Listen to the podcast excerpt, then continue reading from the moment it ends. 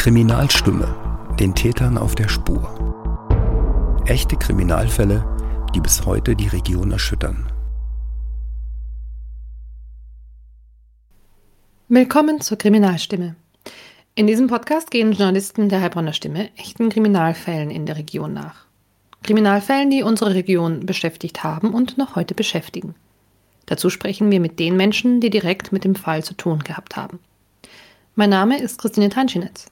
Ich bin stellvertretende Chefredakteurin bei der Heilbronner Stimme und heute Ihre Moderatorin. Unser heutiger Fall führt uns weit zurück in das Heilbronn der 60er Jahre. Der Mordfall Trümpi hat alle Zutaten eines Hollywood-Krimis. Eine von der Mutter als vermisst gemeldete Ehefrau. Ein gut aussehender Ehemann mit offensichtlich reichlich Affären. Blutspuren in einer Badewanne. Und eine Kreissäge. In der Region bleibt der Fall Trümpi noch weit über die 1960er Jahre hinaus in Erinnerung. Spricht man heute mit Menschen, die den Fall damals mitverfolgt haben, hört man als erstes jenen Reim, den vermutlich jedes Kind aufsagen konnte. Ist dir deine Frau im Wege, mach's wie Trümpi, greif zur Säge. Konkret geht es um den in Heilbronn-Frankenbach wohnenden Italo-Schweizer Enrico Trümpi und seine Frau Giuseppa. 1960 kriselt es in der Ehe. Seine Frau ist zu ihren Eltern nach Italien gezogen. Enrico Trümpi will sich angeblich wieder mit ihr versöhnen, bittet sie nach Heilbronn zu kommen. Sie fährt. Seitdem fehlt von Giuseppa jede Spur. Bis heute. Der heute 77-jährige Gerd Bornschein, der später Polizeidirektor in Heilbronn wurde, hat 1970 als junger Anwärter bei der Kriminalpolizei die Akten durchgearbeitet. Er erinnert sich sehr genau im Gespräch mit Jürgen Kümmerle an den Fall Trümpi.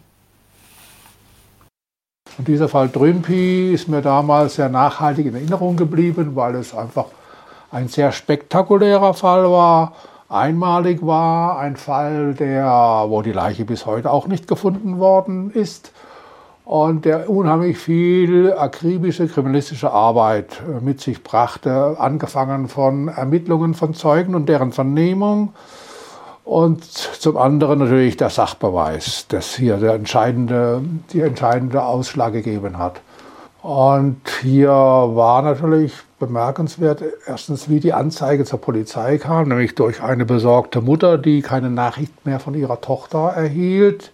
Die Mutter kam extra aus Turin angereist, hat sich bei der Kriminalpolizei gemeldet in Heilbronn und hat daraufhin eine Vermisstenanzeige erstattet. Ihre Tochter sei verschwunden und deren Ehemann habe behauptet, ja, sie habe ihn verlassen und hätte einen reichen Mann gefunden. Das könne aber gar nicht sein, denn sie habe ihr doch geschrieben kurz vorher, sie sei jetzt so glücklich, dass die Ehe jetzt wieder in Ordnung sei, eine tolle Komfortwohnung und sie planen auch Kinder also eine Familienplanung. Insofern sei das für sie völlig abwegig. Und überhaupt habe sie dann nachgeschaut in der Wohnung und habe festgestellt, die Kleidungsstücke ihrer Tochter Giuseppina sind alle noch vollständig vorhanden. Ihr Schmuck ist vollständig da. Ja, ihre Tochter müsste ja nackt durch die Gegend gelaufen sein, ohne Schmuck, ohne alles. Das sei völlig untypisch, denn ihr Schmuck sei ja besonders wertvoll gewesen für sie.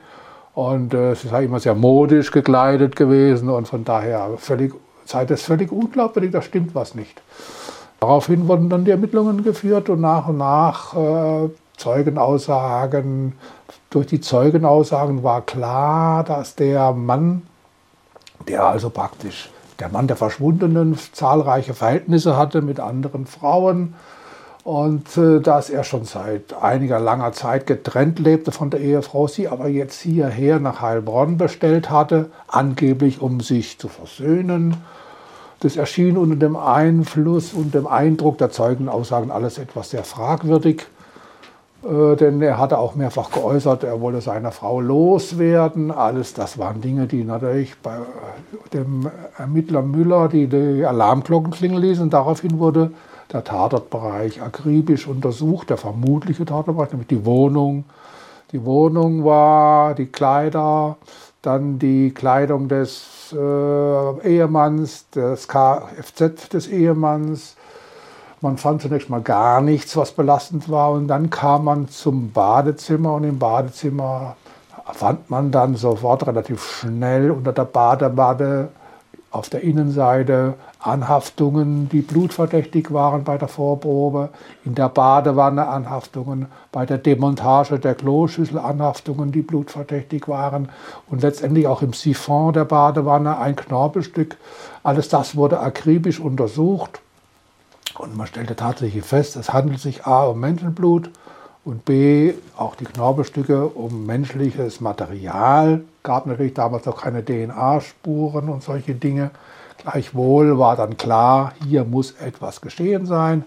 Menschenblut in der Badewanne, im Badezimmer, großflächig unterhalb der Toilettenschüssel. Man hat also den Ehemann dann akribisch vernommen, in vielen Vernehmungen ihnen die Zeugenaussage vorgehalten. Es bestand der Verdacht, dass er seine Frau nach Heilbronn gelockt habe, um sie ein für alle Mal zu beseitigen.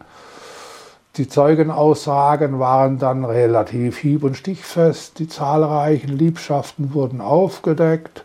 Man hat dann tatsächlich äh, ihn bei der Vernehmung, bei einer der vielen Vernehmungen so weit gebracht, dass er letztendlich unter dem Eindruck der Spurenlage zugegeben habe, ja, es kam zu einem Unfall mit meiner Frau. Meine Frau und ich hatten Verkehr. Beim Verkehr habe sie ihn an den Hoden gefasst und malträtiert, dass er verschmerzt an ihrem Hals zugedrückt habe und plötzlich habe sie sich mehr bewegt. Das war dann für mich so als junger Anwärter, naja, eindrücklich. Eine Szene aus einer langen Vernehmung, die letztendlich zu einem Geständnis oder zu einem Teilgeständnis führte, ja, ich habe meine Frau nicht absichtlich, aber ich habe sie getötet und anschließend hat er sie, nachdem man ihm die Beweismittel Blutspuren vorgelegt hatte, hat er sie dann, hat er es eingesehen oder zugegeben, dass er sie in der Badewanne zerstückelt habe mit einem Messer aus der Küche und dann weitere Teile mit der Kreissäge gesägt habe. Überall da waren auch Spuren gesichert worden. Er habe anschließend die Leichenteile in den Neckar geworfen, von einer Neckarbrücke aus zwischen Heilbronn, Neckargattach und Heilbronn.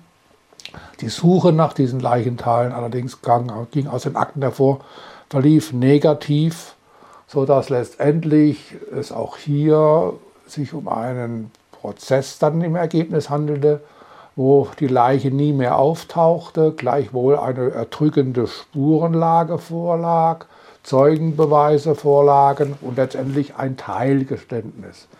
Das Teilgeständnis führte dazu, dass nach der richterlichen Beweisaufnahme letztendlich der Vorsitzende des Schwurgerichts nicht auf Mordmerkmale erkannte, auch nicht auf Tötungsabsicht erkannte, sondern auf Körperverletzungen mit Todesfolge, also das billigende in Kauf nehmen des Todes bei der Körperverletzung unter Umständen. Also das war ein Fall, der mich persönlich als junger Anwärter sehr stark berührte und faszinierte aufgrund der Tatsache der damals sehr akribisch durchgeführten Spurensuche und Sicherung aufgrund der umfangreichen Zeugenaktionen, Befragungen und aufgrund der Vernehmung, die doch lange durchgeführt wurde und immer wieder, bis es zu diesem Teilgeständnis kam. Letztendlich muss offen bleiben, ob er tatsächlich seine Frau heimtückischerweise nach Heilbronn gelockt hat, um sie zu beseitigen, oder ob er sie tatsächlich in irgendeinem Affekt verletzt hat und die Todesfolge eintrat. Sie sprachen gerade ähm, von der Spurenlage und von dem Messer und der Kreissäge. Können Sie da noch ein bisschen was dazu sagen? War, glaube ich, auch ein relativ ähm, wichtiges Beweismittel oder waren wichtige Beweismittel? Gut, an dem Messer waren Anhaftungen. Sie stammte aus der Küche, aus der Küchenschublade hat man das sichergestellt. Und es war auch nur eine winzige Anhaftung von Blut bzw. von minimalen Knorpelresten das gleiche war mit der Kreissäge, die aus seinem Besitz stammte. Und ja, die damaligen Untersuchungen wurden dann durch die Gerichtsmedizin durchgeführt, die damals sehr gut äh, und profund entwickelt war. Und es gab an sich keine Zweifel, dass diese Tatwerkzeuge für die Tat in Anführungszeichen benutzt worden sind aufgrund der Gutachten, der Aussagen der Gerichtsmediziner. Vor genau 60 Jahren wird Enrico Trümpi zu acht Jahren Gefängnis verurteilt. Nicht wegen Mordes. Dafür fehlt dem Gericht die Leiche. Die wurde im Neckar nämlich niemals gefunden. Das Gericht verurteilt den mittlerweile 32-Jährigen wegen Körperverletzung mit Todesfolge. Sechs Jahre und zehn Monate sitzt er ab. Während der Verhandlung zeigt er kaum Zeichen von Nervosität. Er gab sich beherrscht, manchmal sogar ironisch. Im Sommer 1966 wird er aus Deutschland ausgewiesen. Wer mehr zum Fall erfahren will, auf unserem Instagram-Kanal Stimme Online gibt es einige Bilder dazu. Und auf stimme.de kann man den Fall gerne nachlesen. Kriminalstimme ist ein Podcast der Heilbronner Stimme. Für Fragen und Anregungen schreiben Sie uns einfach eine E-Mail an podcast.stimme.de.